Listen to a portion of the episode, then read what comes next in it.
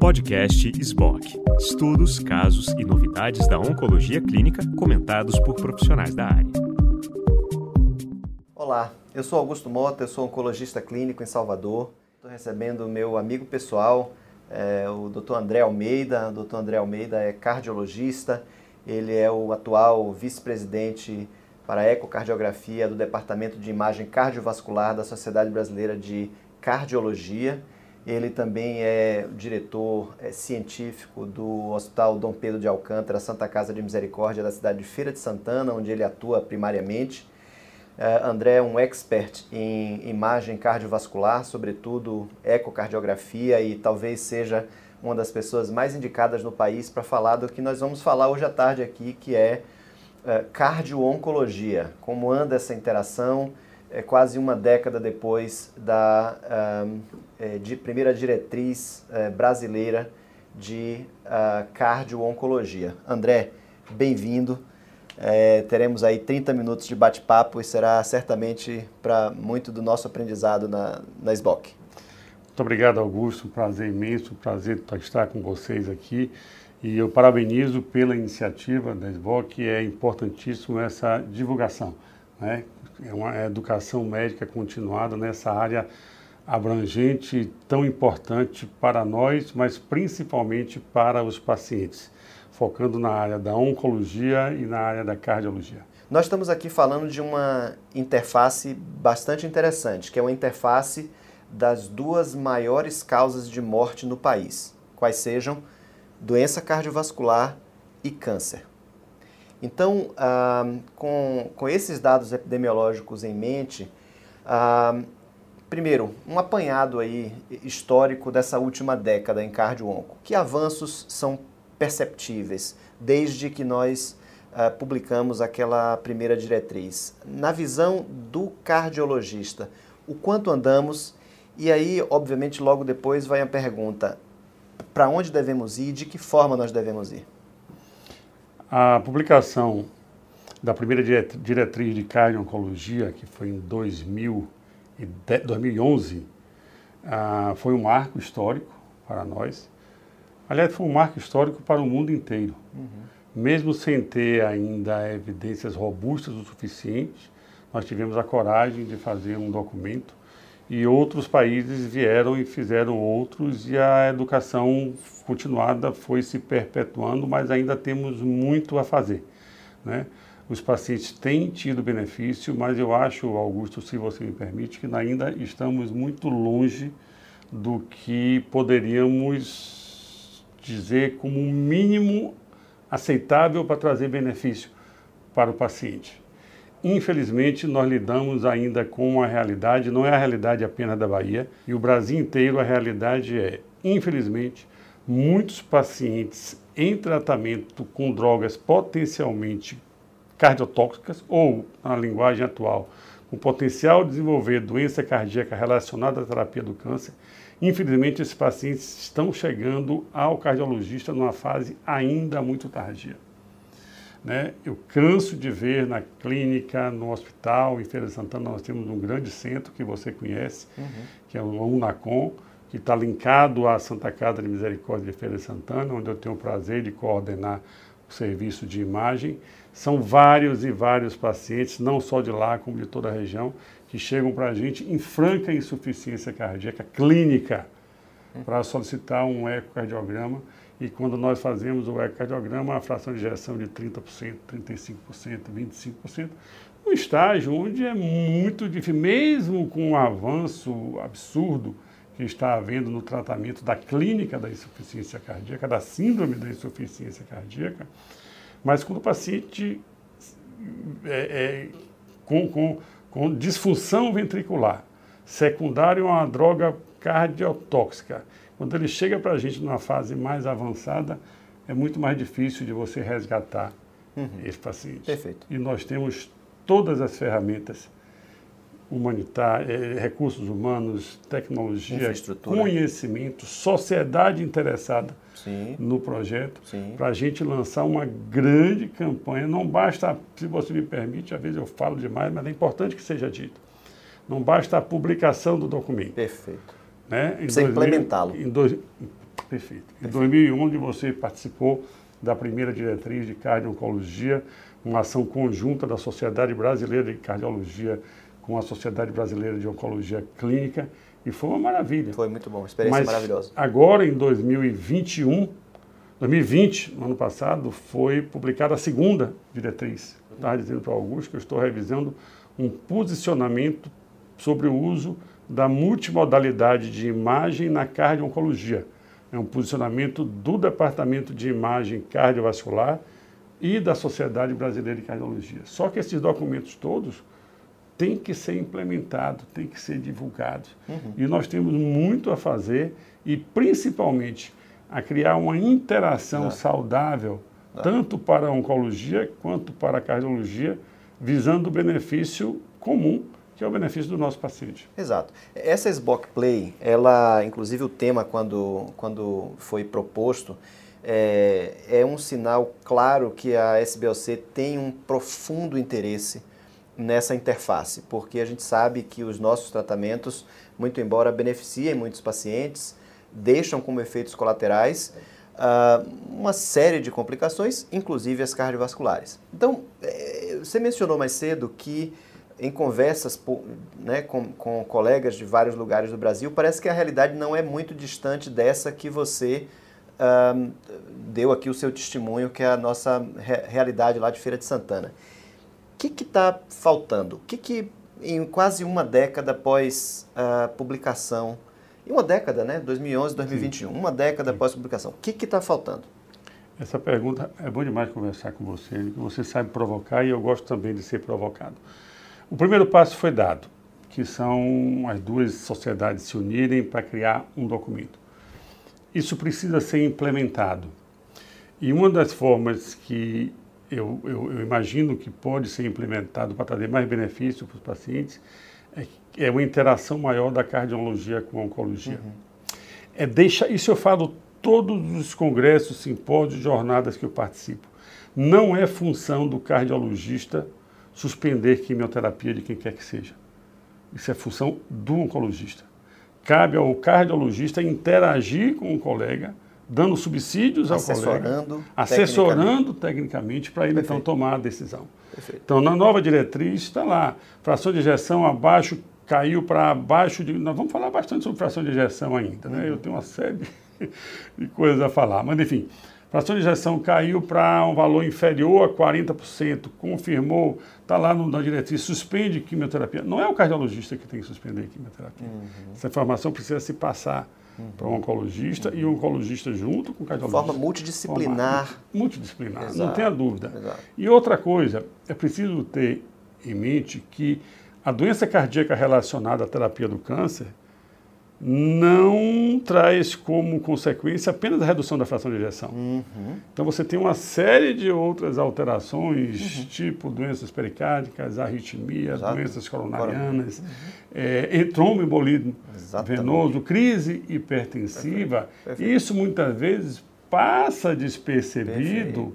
Por quê? Porque o foco termina ficando a na cardio... insuficiência cardíaca. Perfeitamente na cardiotoxicidade. A cardiotoxicidade. Na, então existem outros Perfeito. aspectos. E, e, vamos agora entrar na questão técnica, Sim. tá? Então, eu me lembro muito bem que uma das provocações que eu até cheguei a fazer na, na eh, quando nós estávamos discutindo as diretrizes é o Brasil tem infraestrutura tecnológica e pessoal para montada para atender a demanda caso nós comecemos a ser verdadeiramente efetivos em fazer com que todo paciente de risco seja encaminhado para o cardiologista, de fazer esse segmento de acordo como está uh, na diretriz?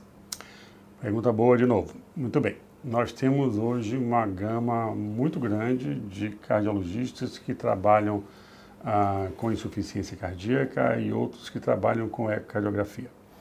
A realidade é que teremos algumas dificuldades mas eu vejo que essas dificuldades precisam ser enfrentadas, até porque a opção é pior.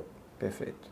É preciso que ajustemos o que precisa ser feito, é preciso que treinemos os colegas, né? tem uma nova técnica de avaliação que vocês já devem conhecer, se não conhecem, vão passar a conhecer, que é a avaliação do strain.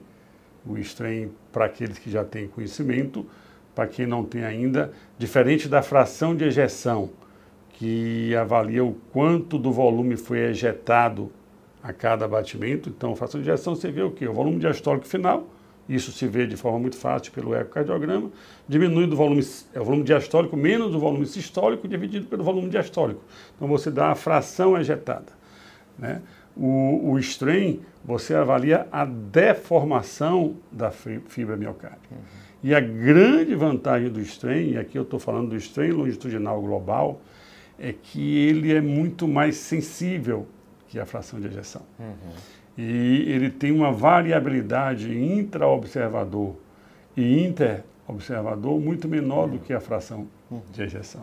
E um dado importante, ele é um preditor muito forte na cardio-oncologia para a redução da fração de ejeção. Certo.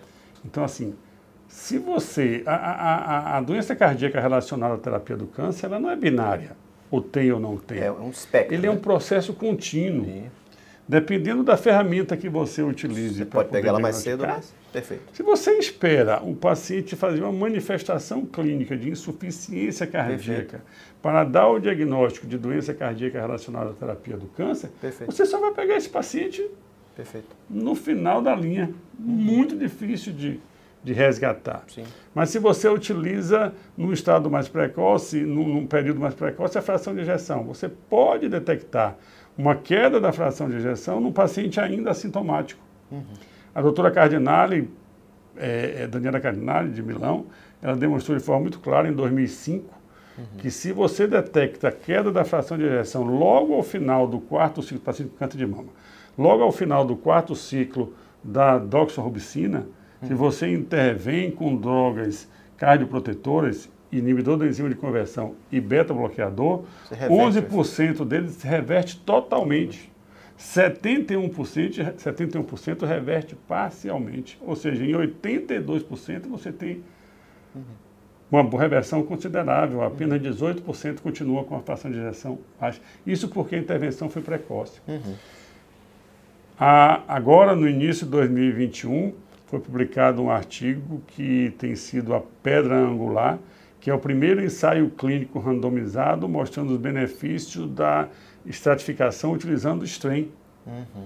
Então, o paciente que reduziu o strain, se você entra com IECA e beta-bloqueador, primeiro IECA, depois faz o, o titula direitinho, depois do beta-bloqueador, só 5% desses pacientes se apresentaram cardiotoxicidade. Baixo número. Baixo contra é, uma, uma, uma, queda de 12% do strain, queda relativa, uhum. contra uma, uma, um percentual Com que intervalo de, de tempo? Um ano. Não, de, de um exame para o outro um exame para o outro. O paciente, ele faz a, o, o, o, fundamental é dosar antes de começar a quimioterapia. Perfeito. Basal, linha de base Basal. Mesmo. Ao final do último ciclo. Certo. Com seis meses, com um ano. Certo. Se caiu em um dessas quatro medidas uma queda superior a 12%, uma queda relativa. Então, o strain, o valor médio foi 20%. Se houve uma queda superior a 12%, ou seja, 20% menos 10% caiu para 17 ponto alguma coisa, Já estava é introduzido, está autorizado a entrar. Porque sinais de cardiotoxicidade pelo strain, é, de acordo com o SUCOR, é o nome do trabalho, S-U-C-C-O-U-R, é, nós estamos autorizados a dar o diagnóstico de doença cardíaca relacionada à terapia do câncer quando tem uma queda do strain superior a 12% do valor basal. Perfeito. Bom, pela sua fala já fica claro que o ecocardiograma é, ele é e deve ser no Brasil inteiro, até por uma questão de acesso e de capilaridade do método, o método mais utilizado na prática clínica, muito embora a diretriz também contemple as cintilografias é, para avaliar é, fração de ejeção. Mas o eco tem sido quase que integralmente utilizado, correto? Meus amigos da cintilografia não gostam muito que eu diga isso não, mas nós estamos lidando com pacientes com câncer. Exato. E a cintilografia, por mais que os colegas digam que não, mas é um método excelente, espetacular, mas é um método que emite radiação hum. numa paciente que já teve uhum. o câncer. Então, se nós conseguimos fazer com o ecocardiograma, é a primeira escolha não é aqui não, não é porque eu faço ecocardiografia, não é porque eu estou puxando a sardinha, é porque é a realidade do uhum. mundo todo. É, Agora, nós temos que aprender a respeitar as limitações do ecocardiograma, particularmente da fração de ejeção. Quais são os critérios utilizados pela Sociedade Brasileira de Cardiologia e pela Sociedade Europeia de Cardiologia para dizer que o indivíduo que começou a usar uma droga com potencial cardiotóxico desenvolveu cardiotoxicidade? Uma redução da fração de ejeção do ventrículo esquerdo para um valor superior a 10%, uma redução absoluta, uma redução superior a 10%, para um valor inferior a 53%. Então você começa lá o tratamento 60. de 60. Ele caiu para 49. Então ele caiu mais do que 10%, valor absoluto. E para baixo e 53. para um valor inferior a 53. Isso é Essa é importante. paciente preenche critério de doença cardíaca relacionada à terapia do Perfeito. câncer. O grande problema da fração de ejeção é que a variabilidade intraobservador e tá. interobservador é de 10%. Olha isso. Então, se a variabilidade... Mesmo intra. Mesmo intra. Um pouquinho menor, mas mais ou menos isso. Se a variabilidade está nesse patamar e o ponto de corte para o diagnóstico de doença cardíaca é isso aí, cria aquela situação. Como é que a gente resolve esse problema? O eco 3D. O eco, esse é pelo eco bidimensional. Perfeito. Quando a gente tem a possibilidade, a disponibilidade, a felicidade de conseguir aferir a fração de ejeção pelo eco tridimensional, ela é muito próximo do padrão ouro. Quem é o padrão ouro? A ressonância, ressonância magnética. magnética. Só que a ressonância magnética é outra dificuldade, é outro Caro, valor, mais demorado, é outra não é logística. É, eu fiz a minha ressonância do coração. Estava na época no Hopkins e lá estavam fazendo trabalho, precisavam do, do, do voluntário. voluntário. Fui. Uma hora deitado lá dentro. Olha isso. Né? Quer dizer, é é, quantos pacientes que têm claustrofobia aí não perfeito, ficam? Perfeito. Eu digo a você que eu dormi. A mulher disse que eu sou um monstro. Como é que você dorme na ressonância? Dormi. Desculpa, pessoal, é brincadeira, mas dormi mesmo. Mas quantos que não conseguem fazer? Exato. Então, o padrão ouro é a ressonância. Ultra, fiz esse, esse, esse, esse, esse parâmetro, esse parêntese aí, para dizer que a fração de ejeção pelo eco 3D é muito próximo da fração de ejeção do, do, do, da, do, da, da, ressonância. da, ressonância. magnética. Então, se você tem a opção, ótimo. A grande questão é quantos serviços por esse Brasilzão de meu tem. Deus aí tem um eco 3D? Tá. São poucos. Haveremos de ter né? Uhum. mas são poucos. Então a grande maioria é o 2D. Uhum. Então eu vejo que o, o, então temos que ver a fração de ejeção como critério diagnóstico, com a ressalva que precisa ser dada, isso uhum. precisa ser falado, mas para nossa felicidade o stream está chegando.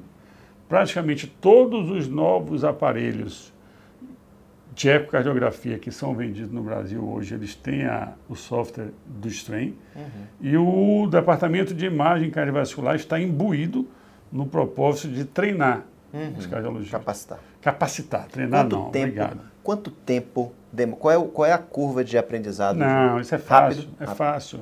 É tudo muito automático. Perfeito. É você fazer ajuste de aparelho, pegar uma imagem. Você tem que ter uma Perfeito. boa imagem ecocardiográfica. Se você é. não tem uma boa imagem, a qualidade do exame não é boa. Perfeito. Agora, deixa eu, me permita tirar um pouco dessa questão, a discussão que está extremamente interessante dessa questão técnica é, operacional de um aparelho de eco ou do que quer que seja, qualquer método que seja, e vamos trazê-la para o consultório do oncologista.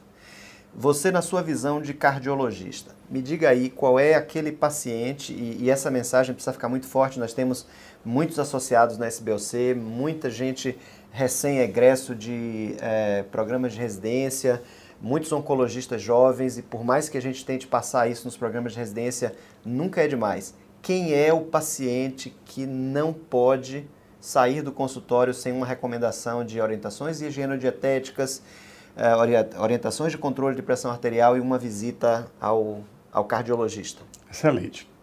Se você me permite dar uma notícia, eu acho que vocês já sabem, já foi aprovado pelos órgãos eh, competentes a matriz de competência da residência em cardio-oncologia uhum. no Brasil e isso é uma excelente notícia. Né? E os jovens que estão saindo das residências de oncologia e de cardiologia, eles já estão saindo com uma boa visão disso daí. E isso já tem sido notado na nossa prática do dia a dia e eu posso falar como é que eu percebi isso. Mas respondendo a sua pergunta, o paciente chega para um oncologista. Quem é aquele paciente que tem um risco maior? Exato. Todo paciente vai desenvolver doença cardíaca relacionada? Não, não vai. Claro que não. Não vai. Todo paciente, é, é, da mesma forma, todo paciente vai ter infarto? Não vai. Exato. Então você tem que trabalhar em cima de fatores de risco. Então eu tenho um personagem que eu chamo de seu Zezito. Quem é seu Zezito? É o indivíduo que tem o risco maior de infartar. O mesmo seu Zezito tem uma chance maior de desenvolver cardiotoxicidade ou Dona Mariazinha, que eu chamo de Dona Maricota. É uma paciente é, em extremo de idade, ou acima dos 60 para a mulher, acima dos 50 para o homem, ou abaixo de 18 para ambos, os- ambos os sexos. É um indivíduo fumante, que tem fator de risco cardiovascular. É um indivíduo hipertenso. É um indivíduo diabético. Principalmente hipertenso e diabético. Então, esse paciente você já fica atento. A obesidade entra nisso? Entra Entra. também. Outra coisa, pacientes que, isso aí vocês sabem de cátedra muito mais do que eu, pacientes que lá atrás, no passado, já fizeram uso de drogas com potencial cardiotóxico. Então, lá na infância teve um linfoma, teve uma coisa, a, a- a dose da, da a cardiotoxicidade do antracíclico, ele é, ele é cumulativo. Cumulativo. Então, você usou lá 10, 15, 20, 30 anos, se você usar agora, então, passou de 240 miligramas por metro quadrado da doxorubicina, o risco, a chance é maior. Então, além de uso prévio, os pacientes que fazem o uso concomitante, o HER2 positivo, que usa o antracíclico, antracíclico e usa também o trastuzumab, esse tem um risco Radioterapia maior. para mediastina. Pacientes que fizeram radioterapia de mediastina. Hoje, os, os colegas da radioterapia evoluíram bastante a incidência, né, a técnica de, de, de, de realização, eh, tentando evitar a, des- a artéria A descendente. descendente anterior. Um paciente Né? meu de 34 anos foi operado há três semanas no Santa Isabel. Eu tratei ele há 18 anos de um Hodgkin, precisou irradiar, porque era uma doença volumosa, com 35 anos, infarto agudo do miocárdio. Infarto agudo do miocárdio. Precisei tratar, não tem jeito, mas Não tem. Então, assim, é preciso. Esses pacientes nós temos que estar atentos. Uhum. Pacientes que têm. Então, assim, esses pacientes, pessoal, eu vou chamar a atenção, que eu já falei para o meu amigo Augusto, e tem um grupo de pacientes que é de alto risco. Mas esse grupo de pacientes de alto risco eu não me preocupo. Sabe por quê? Porque todos eles, quando chegam para vocês, vocês Você encaminham para o cardiologista. É o paciente que já tem uma miocardiopatia dilatada, tem uma miocardiopatia hipertrófica, tem uma miocardiopatia hipertensiva, tem uma miocardiopatia restritiva. aliás, ele, ele habitualmente já tem um cardiologista para chamar de seu, né? Tem- já, já tem, tem- pronto, já tem, um fibra- tem fibrilação atrial, ele já tem uma doença cardíaca de base, Uhum. onde já faz acompanhamento com o seu cardiologista. Algumas vezes é o próprio cardiologista que, Que- identificou, fez um raio-x, viu um negócio lá, Perfeito. encaminha para o cardiologista. Esse já vai Perfeito. ter o acompanhamento conjunto. Perfeito. O que não costuma, na nossa prática, ter um acompanhamento É conjunto o que não tem um precoce, risco tão evidente. É que é quando a coisa não está evidente. Escancarada, é evidente. Escancarada. Perfeito. Então, assim, aquele que tem o fator de risco que eu acabei de citar, esse nós temos que estar atento. Tem seu cardiologista? Procure, liga. Né? Eu, eu digo, nós desenvolvemos uma linha de pesquisa lá na Santa Casa e a gente teve alguma dificuldade porque o cardiologista trabalha muito, mas o oncologista trabalha mais do que o cardiologista. Vocês trabalham demais. E é uma sobrecarga grande. Não só física. Então, hein? Não só física, é, é isso aí. Então, emocional. é preciso que tenha assim uma, um, um protocolo de segmento para trazer benefícios. E nós não podemos permitir, aceitar e continuar que os pacientes façam uso de drogas espetaculares. Vocês são fantásticos. Vocês reduziram por demais. Hoje, eu digo todos os congressos que eu vou. Hoje, todo mundo conhece alguém que teve câncer. Exato. O câncer passou a ser uma doença crônica. Exato. Eu sou um pouco mais velho que Augusto. Quando a gente era menino, todo mundo que tinha câncer era sinônimo de que ia morrer. E Exato. vamos morrer. Era uma sentença de- Um dia era uma sentença. Exato. Hoje não. Hoje Exato. vocês fizeram um trabalho espetacular de evolução. Exato. A quantidade de pacientes sobreviventes do câncer é absurda. Só Com qualidade. que, Com com, quali- qualidade. Só que as doenças cardiovasculares, secundária à terapia do câncer, é a segunda causa de morte nos pacientes com câncer hoje. Olha isso. É, exato. Ele morre por recorrência e morre por, por doença cardiovascular. É, eu, eu, eu vou confidenciar uma coisa que eu faço de consultório, é, é que eu, virtualmente, todos os meus pacientes ouvem a seguinte pergunta. Está com acompanhamento regular com seu cardiologista? Ele já foi notificado do seu segmento conosco? Porque ainda que eu não consiga identificar um fator de risco, eu sempre estimulo o paciente a voltar no seu cardiologista. Eu confesso que na minha prática, eu, eu vejo hoje quase que exclusivamente pacientes com câncer do aparelho geniturinário e, e o contingente de câncer de próstata é enorme, que são homens mais velhos. Então, é muito difícil ter alguém que não já tem o seu cardiologista. Já tem o seu cardiologista. A maioria já tem. Será que essa é uma pergunta? A maioria já tem. A maioria já tem. Sim. Será que essa não é uma pergunta que pode, por exemplo, nós colocarmos já ali na, na, na cabeça do jovem oncologista de sempre perguntar ao paciente se tem algum cardiologista que lhe acompanha, já esteve com ele e já notificou ele do, é, do seu diagnóstico? Ah, talvez assim essa, esse estímulo até no primeiro momento despretensioso, né, provocando o paciente a, a buscar o cardiologista, seja um caminho uh, inicial interessante. Eu acho que é um caminho inicial interessante do ponto de vista da, da, da formiguinha, né? Uhum. da capilaridade. Mas tem um, um, um, papel das sociedades organizadas que é muito importante. Uhum. Então, por exemplo, há, há, até três anos atrás era muito difícil você ter uma mesa no Congresso de Cardiologia sim. que falasse de cardiologia. Sim, sim, e vice-versa. Na oncologia eu imagino que era mais ou menos a mesma coisa. Mesmo, mesmo. Né? Então, assim, quando eu tenho uma oportunidade, independente do que eu possa, do, do congresso, simpósio, jornada, o que for, nós temos que ter uma mesa de cardiologia. E não basta ter uma mesa de cardiologia, tem que trazer um oncologista para passar a mensagem. O que é que o doutor Augusto me perguntou, eu vou voltar a pergunta para ele. O que é que o oncologista espera do cardiologista no acompanhamento de um paciente como esse? Uhum.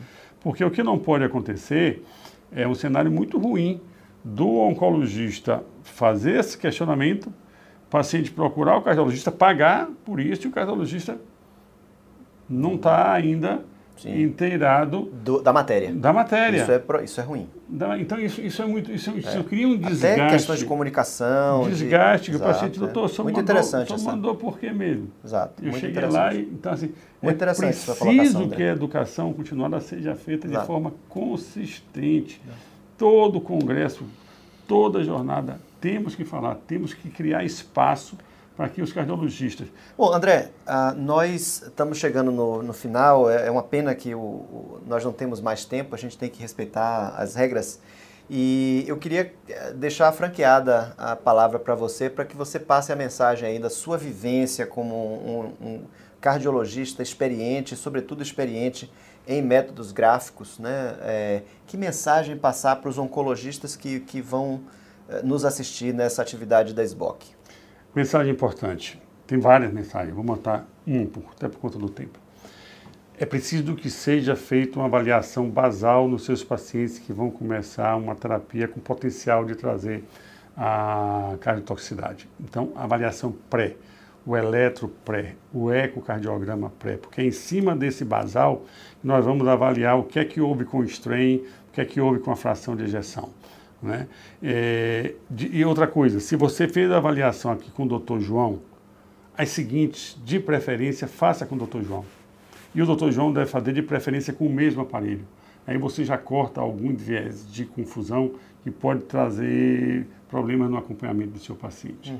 Então, assim, contem com os cardiologistas, ajudem os cardiologistas a ajudar os oncologistas. É. E eu me coloco à disposição de vocês e uhum. coloco aqui o Departamento de Imagem Cardiovascular da Sociedade Brasileira de Cardiologia à disposição para que tracemos caminhos né, juntos. No meu último slide, em toda a apresentação que eu faço da cardio-oncologia, é um cardiologista e um oncologista de mãos dadas para trazer o benefício para o paciente. Excelente. Essa é a grande mensagem. Muito bom, muito bom.